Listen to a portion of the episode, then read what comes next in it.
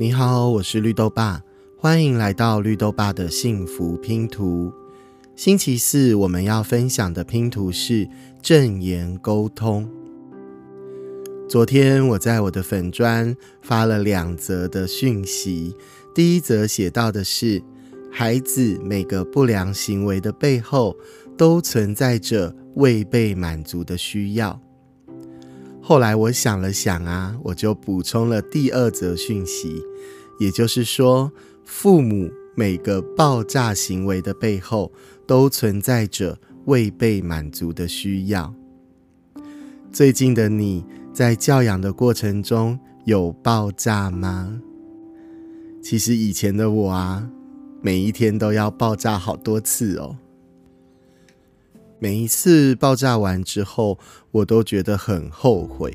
为什么我又要对孩子发脾气，或者为什么我又要对自己生闷气？可是啊，日复一日，面对孩子的各种行为，面对生活当中大大小小的压力，好像不爆炸又很困难呢。一直到我在四年前开始学习非暴力沟通。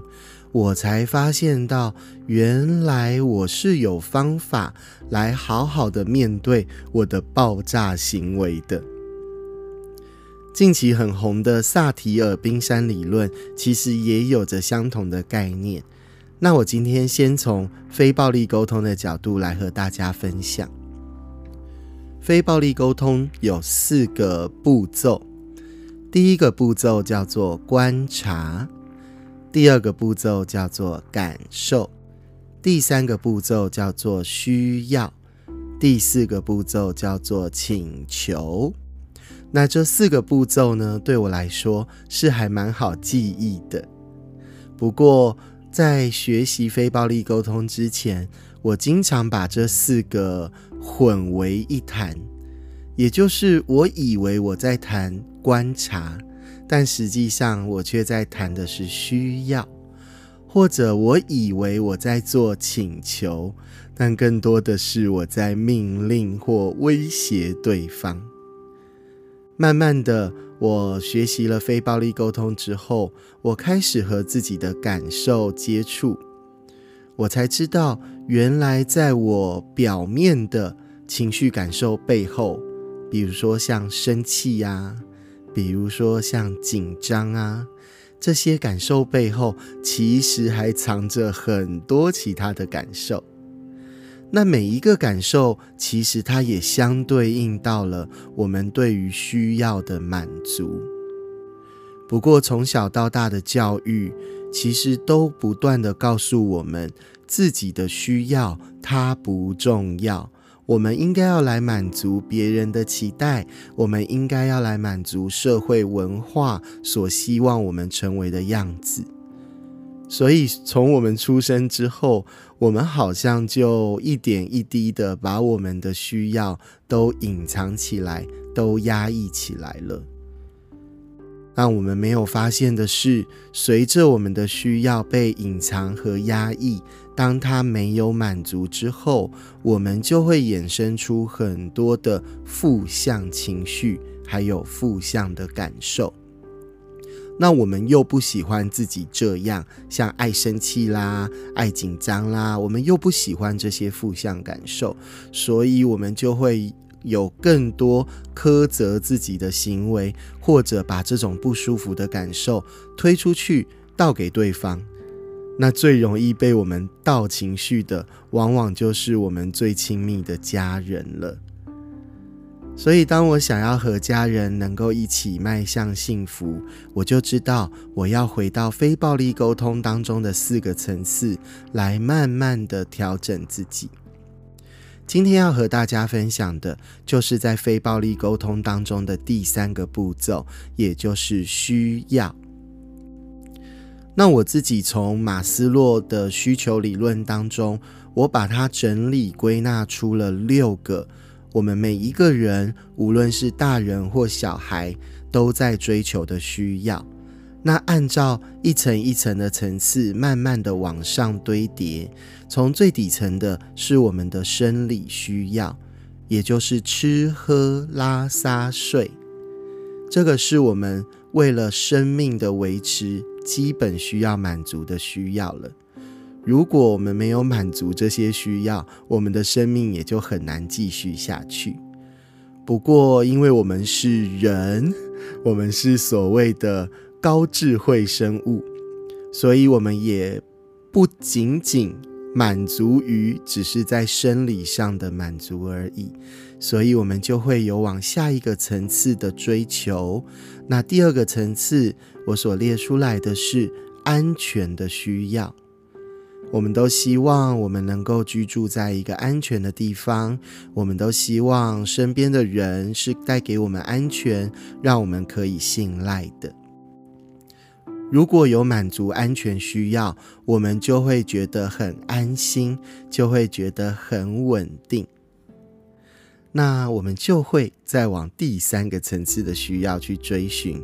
第三个层次叫做归属需要。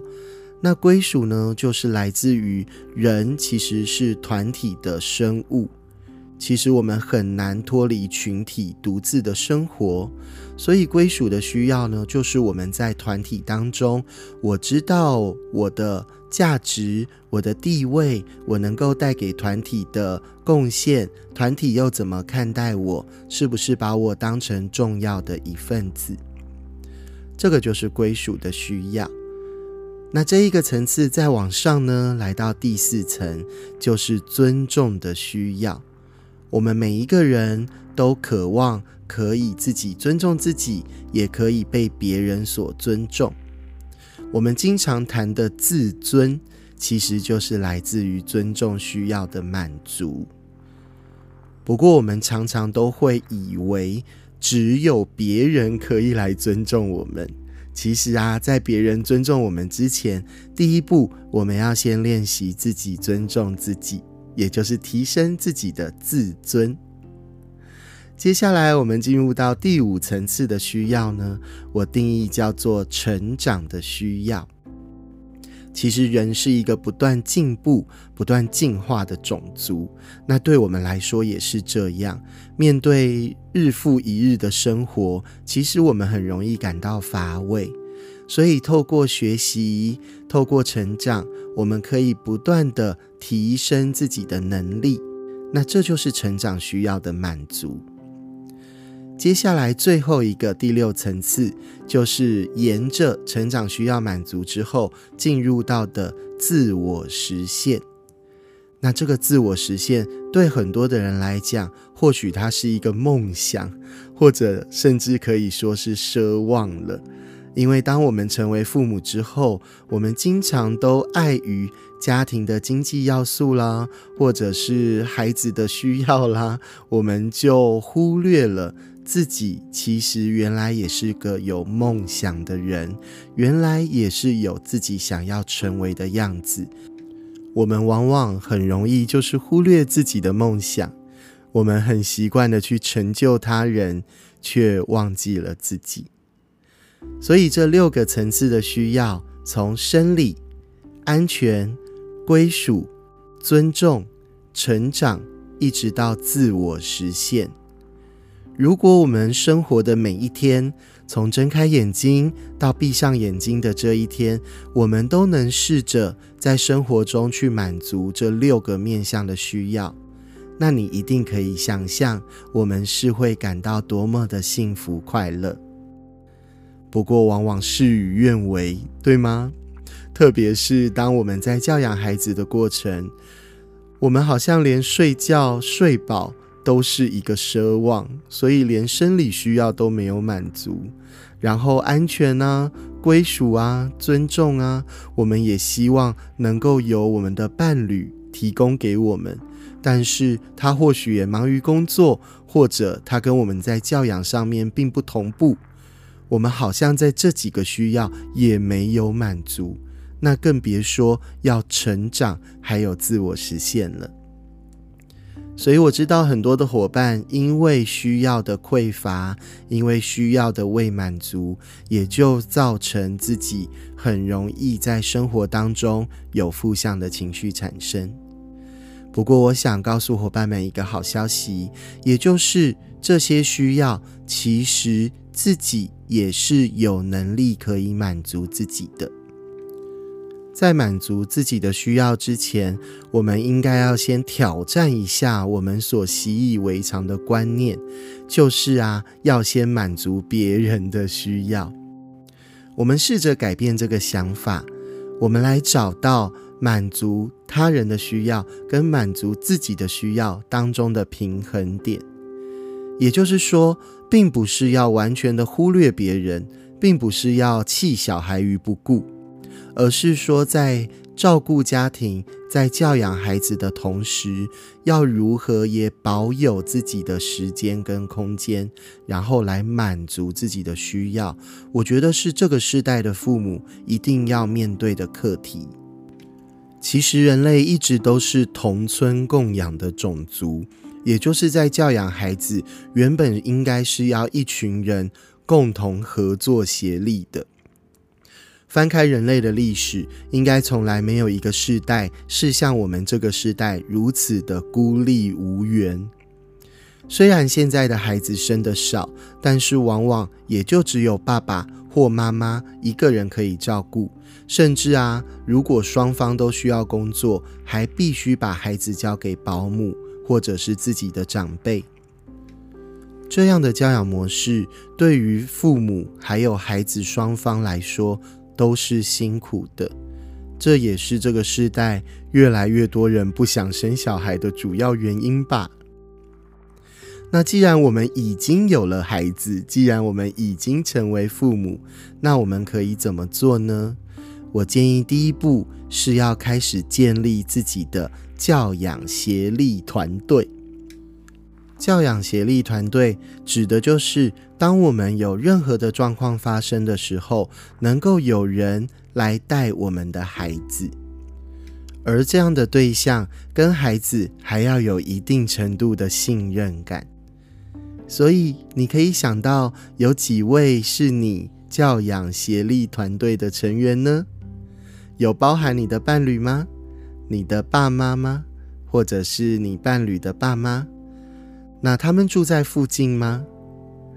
其实啊，现在很多的家庭跟自己的原生家庭住的是有点远的，所以如果有任何的急事，也不知道该要找谁照顾，甚至住在我们左邻右舍的邻居，我们可能反而不熟悉呢。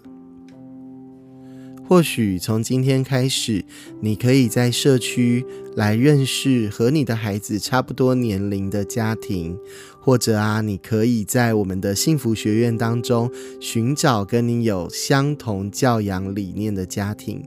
那如果彼此就是住在附近，就可以有机会互相的相约。